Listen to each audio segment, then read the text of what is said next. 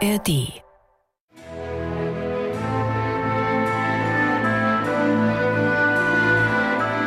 MDR Klassik, die Bachkantate mit Maul und Schrammeck.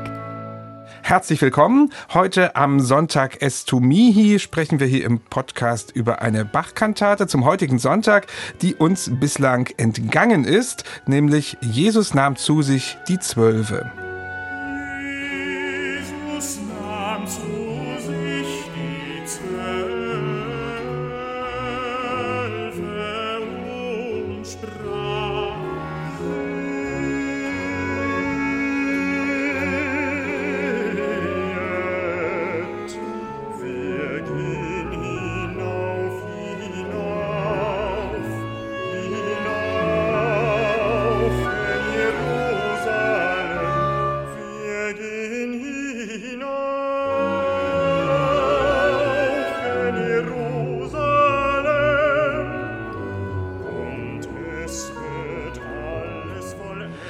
Ja, drei Jahre lang haben wir uns in unserem Bach-Podcast mit den geistlichen Kantaten von Johann Sebastian Bach befasst und das ging eigentlich immer ganz gut auf, denn für sehr viele Sonn- und Feiertage gibt es drei Kantaten von Bach.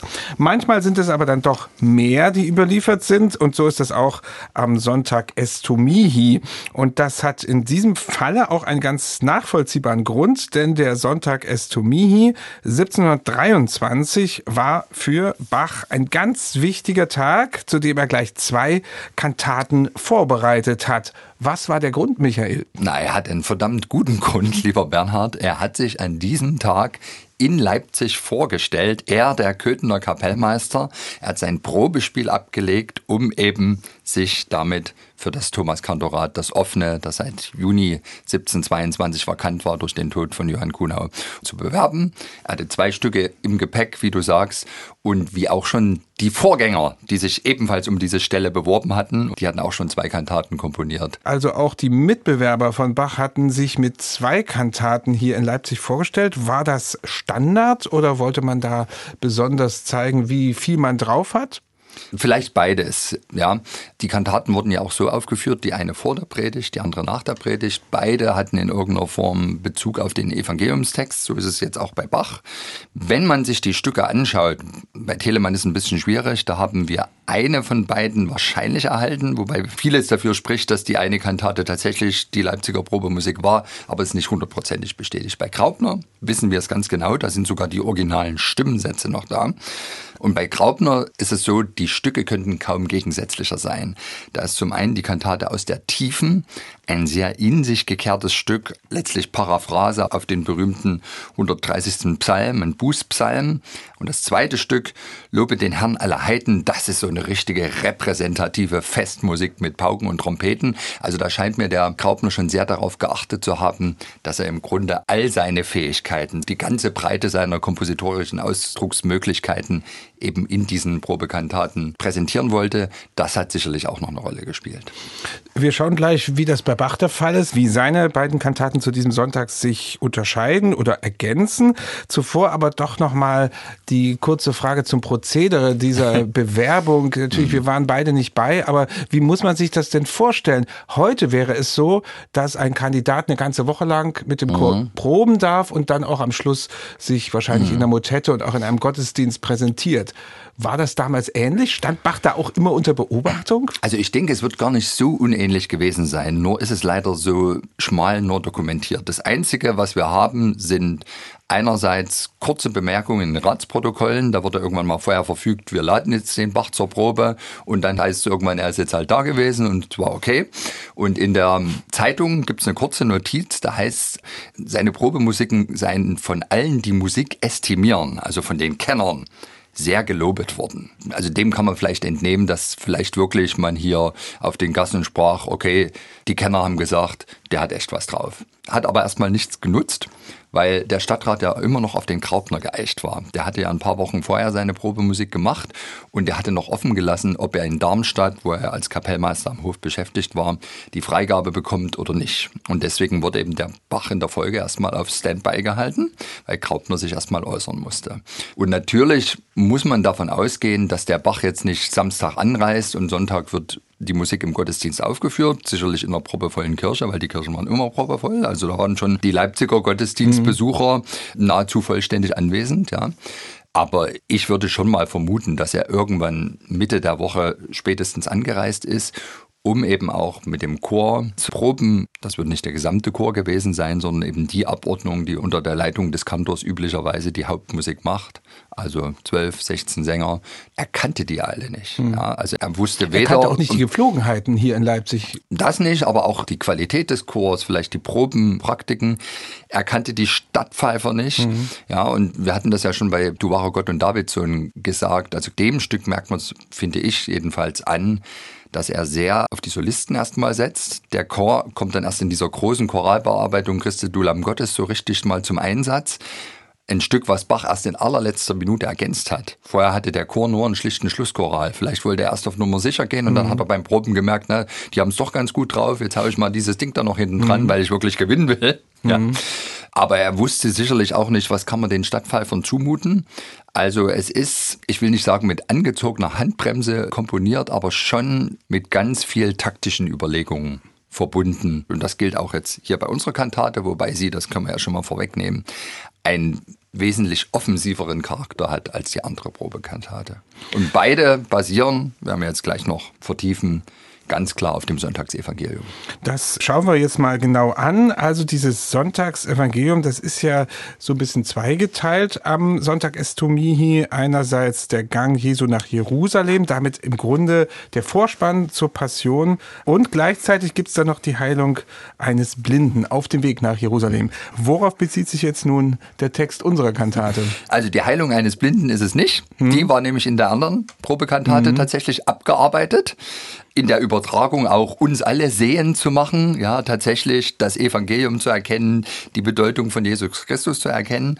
Und hier aber in Jesu Namen zu sich die Zwölfe, da bezieht sich auf den Beginn des Evangeliumstextes, 18. Kapitel Lukas Evangelium, da heißt es, er nahm aber zu sich die Zwölf, ja, also das da wird ja gleich Titel, übernommen ja. als Diktum und sprach zu ihnen, sehet, wir gehen hinauf gen Jerusalem und es wird alles vollendet werden, das geschrieben ist durch die Propheten von des Menschen Sohn, denn er wird überantwortet werden den Heiden und er wird verspottet und geschmäht und verspeiet werden und sie werden ihn geiseln und töten und am dritten Tage wird er auferstehen. Sie aber, also die Jünger, verstanden der keines und die Rede war ihnen verborgen und wussten nicht, was das Gesagte war. Also die Jünger sind verstört mhm. und können diese Prophezeiung von Jesus nicht richtig einschätzen.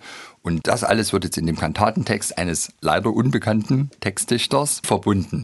Es gibt zum Beispiel in der Literatur die Vermutung, Bürgermeister Lange, der Regierende, könnte es persönlich gewesen sein der einfach in jungen Jahren Romane und so weiter geschrieben hat. Aber Fakt ist, wir wissen nicht, wer der Textdichter war. Aber es ist sicherlich so, dass der Leipziger Stadtrat dem Bach die Texte vorgelegt hat, vielleicht auch relativ kurzfristig, damit sie einfach sicher gehen konnten, Bach muss unter Laborbedingungen komponieren, damit man wirklich schauen kann, hat er es richtig drauf oder nicht. Ja.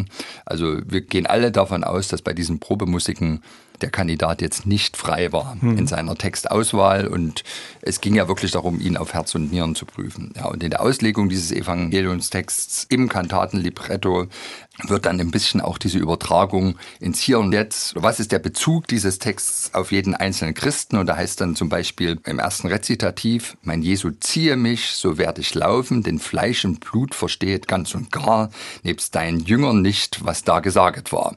Also auch wir verstehen manchmal nicht das, was mhm. Jesus sagt, aber wir sollen versuchen, es zu verstehen. Und so ist eigentlich die ganze Kantate eine musterhafte musikalische Predigt über den ersten Teil des Evangeliumstextes.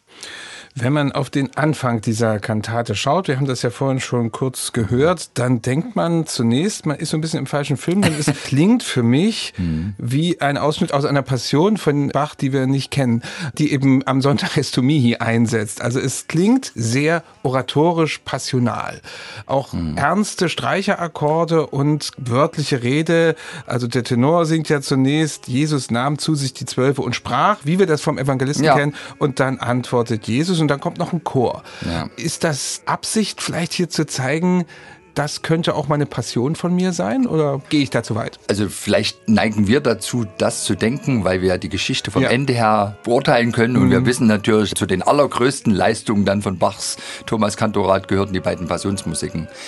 Ich finde eher, also was er hier zeigen wollte, meine Vermutung ist, ich bin tatsächlich jemand, der in der Lage ist, das, was man ja vor allem mit einer Hauptmusik im Gottesdienst bezweckt, nämlich den Evangeliumstext noch greifbarer zu machen.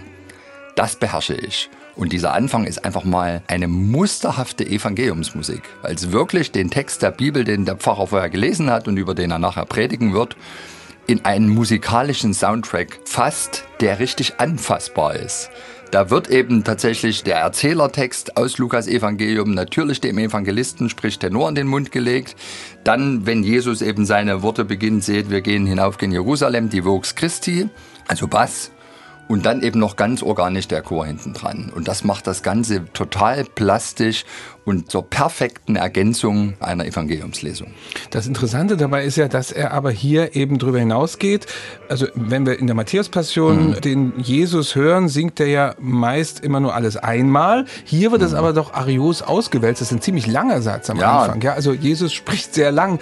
Und dann weiß man gar nicht, ist das jetzt Jesus oder ist das vielleicht jemand, der nur Jesus paraphrasiert? Also das lässt er ja so ein bisschen offen, oder? Ja, aber durch diese Wiederholung wird es ja auch nochmal intensiver mhm. und prägt sich auch mehr ein. Und das sind ja einfach die Möglichkeiten, die dann auch Musik hat, gegenüber dem Pfarrer, der einfach nur aus dem Evangelium liest und den Satz einmal liest. Also diese Verdichtung, das hat ja auch was ganz didaktisch Kluges und ich glaube, das kam richtig gut an. Und ja, du hast vollkommen recht, wir haben ja wieder auch so einen Satz vor Augen, wo wir uns dann fragen, ist es noch Arioso oder ist es schon Arie oder ist es Rezitativ? Es ist richtige Evangeliumsmusik, ich bleibe dabei.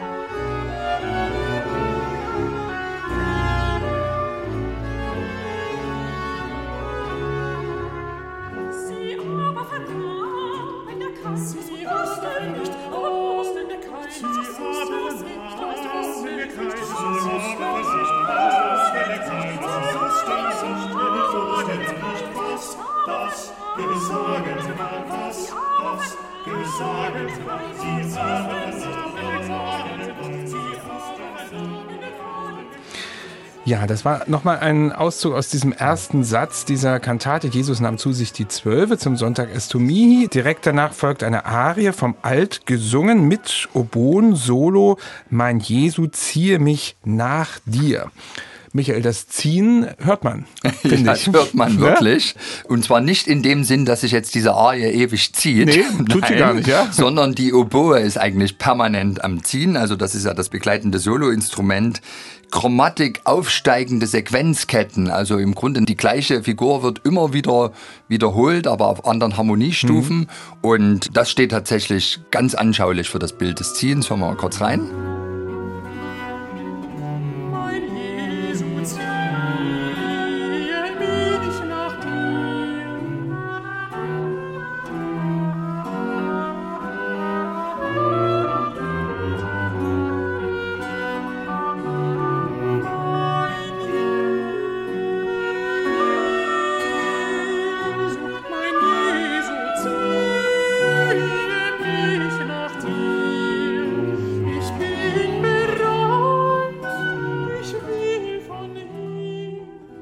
Generell ist also dieses Wechselspiel zwischen Gesang und Oboe delikat. Es ist im Grunde genommen ein Duett auf Augenhöhe mit einer schon anfassbaren Tonmalerei, aber überhaupt nicht theatralisch. Ich glaube, da war Bach auch generell vorsichtig, dass er sich jetzt diesem Vorwurf, den viele Kritiker von moderner Kirchenmusik damals hatten, es sei alles zu theatralisch, zu opernhaft, sich dem nicht aussetzt. Ich mag dann noch diesen Moment hinten raus, da heißt es, und nach Jerusalem zu deinem Leiden gehen. Und an dieser Stelle, wenn das das erste Mal kommt, da hat der Bach eine plötzliche harmonische Rückung drin.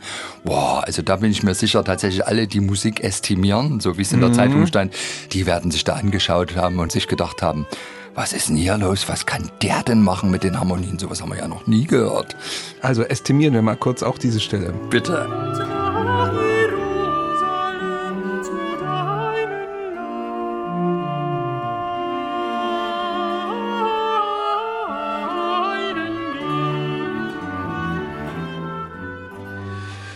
Das ist also zu hören in der Arie vom Alt und gleich danach kommt wieder ein Rezitativ und die Rezitative, die übergehen wir ja manchmal in unserem Podcast, aber das können wir auch nicht übergehen, denn das ist wieder ein Streicher begleitetes Rezitativ, was für mich wieder sehr passional klingt. Ja, Vielleicht ist das ja nur so ein Eindruck, aber ich finde, könnte ne, auch in eine Passion passen. Den Eindruck hat man tatsächlich. Und warum?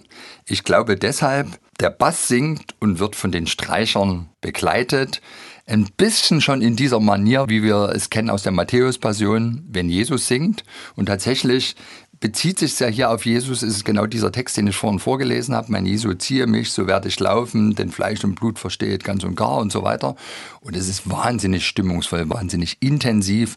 Und Bach führt hier eine seiner vielen unglaublichen Kernkompetenzen vor, wie er tatsächlich allein durch melodisch-harmonischen Verlauf Spannung erzeugen kann, wie kein zweiter.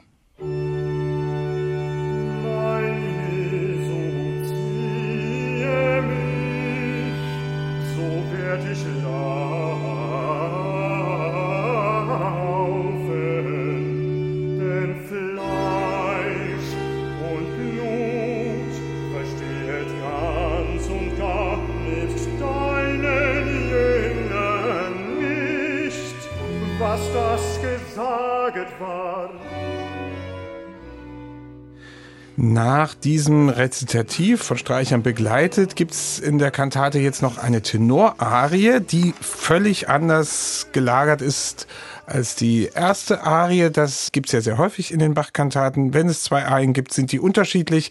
Jetzt haben wir hier einen Dreiertakt und eigentlich einen ziemlich beschwingten Ausdruck.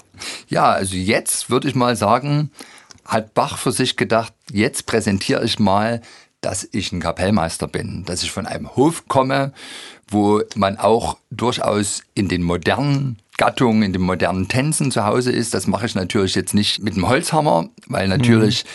Tanz und Kirche muss man immer ein bisschen aufpassen. Aber was er hier komponiert hat, ist so eine Art Passepied oder Menuett. Das ist wirklich der Köthner Kapellmeister at his best. Und es passt ja auch so schön, weil das ist ja letzten Endes ein Lied, wo der Sänger versucht deutlich zu machen, ich will mich bessern, ich will Jesu Wort verstehen. Er singt mein Alles in allem, mein ewiges Gut. Verbessere das Herze, verändere den Mut, schlag alles da nieder, was dieser Entsagung des Fleisches zuwider. Und das halt mit so einer eingänglichen Melodie verbunden, ja, die man vielleicht insgeheim nachher weiter noch mitpfeift. Mhm. Also da wird doch jeder Pfarrer begeistert gewesen sein, wenn das das Schäfchen aus dem Gottesdienst mit nach Hause nimmt. Also solche durchaus selbstkritischen Worte verbunden mit einer eingängigen, lebensbejahenden, zeitgenössischen Melodie. Mein alles in allem, mein ewiges Gut.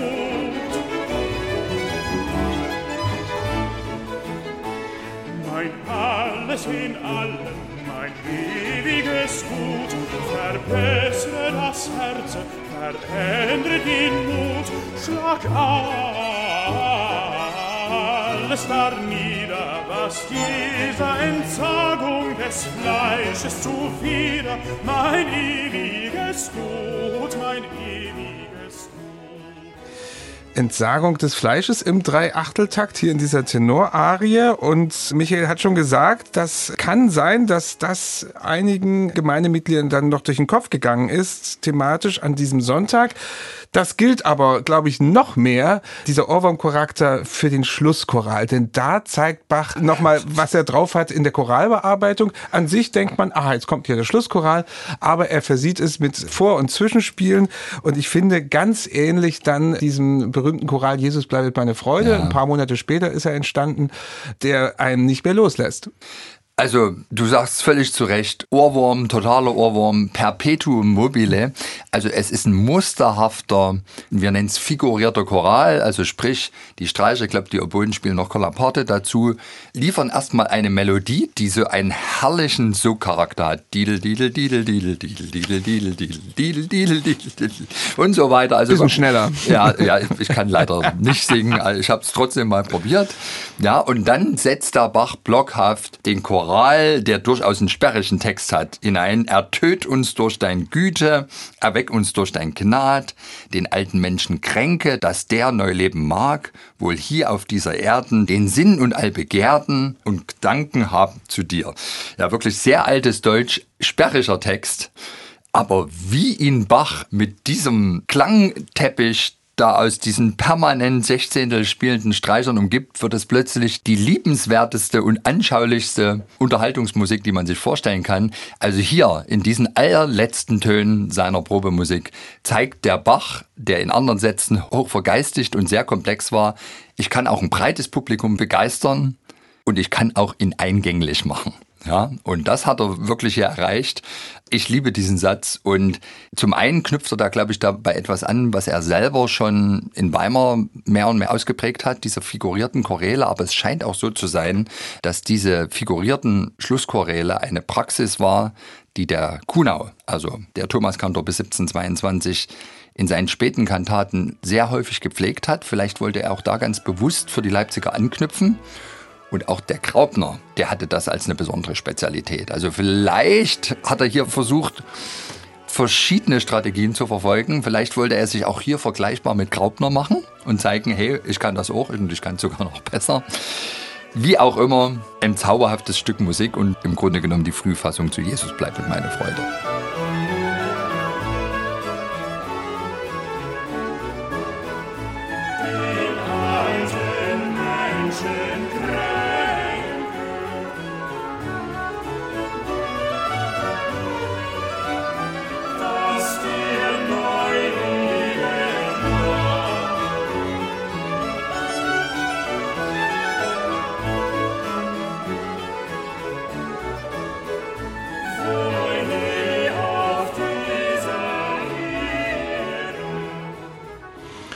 Mit diesem wunderbaren, ich sag's nochmal, Ohrwurm endet also die zweite Probekantate von Johann Sebastian Bach, die er am Sonntag Estomihi 1723 in Leipzig aufgeführt hat. Jesus nahm zu sich die Zwölfe. Meine Schlussfrage dazu, Michael, kann man die Bedeutung dieser Kantate eigentlich nur im Zusammenhang mit der anderen Bewerbungskantate verstehen, also der BBV 23? Ist das sozusagen ein Gesamtkunstwerk? Ganz klares Ja. Natürlich sind die Stücke vom Charakter her unterschiedlich und wenn man sie jetzt wirklich hintereinander aufführen würde, ohne eine Pause dazwischen, entsteht nicht wirklich ein großes, ganzes, in sich schlüssiges Gebilde. Aber wenn man sie hintereinander hört, stellt man fest, Bach präsentiert in jedem der Sätze eine andere Facette seiner musikalischen Ausdrucksmöglichkeiten. Und ich glaube, das macht diese beiden Stücke zu einem Geschwisterpaar dass man sieht, Bach bemüht sich wirklich, also sowohl den musikalischen Kennern einerseits Sätze vorzulegen, wo man tatsächlich sehr genau hinhören muss, um die ganz große Kunst, die da drin versteckt ist, zu erkennen. Namentlich in der anderen Kantate, in Du wahre Gott und Davids Sohn, da gab es ja dieses tolle Accompagnato-Rezitativ, wo er die Choralmelodie von Christe du Lamm Gottes in der Streicherbegleitung versteckt hat. Großartig, ja. Und auf der anderen Seite dann eben wirklich solche volkstümlichen Sätze wie jetzt hier dieser Schlusschoral oder auch die zweite Arie mhm. aus unserer Kantate jetzt. Also insofern, es ist beides zusammengenommen eine nahezu komplette musikalische Visitenkarte des Köthner Kapellmeisters Johann Sebastian Bach, der sich fürs Thomas Kantorat empfehlen will. Und Gott sei Dank hat ja dann irgendwann der Graupner abgesagt und die Leipziger mussten dann den Bach nehmen. Gottlob.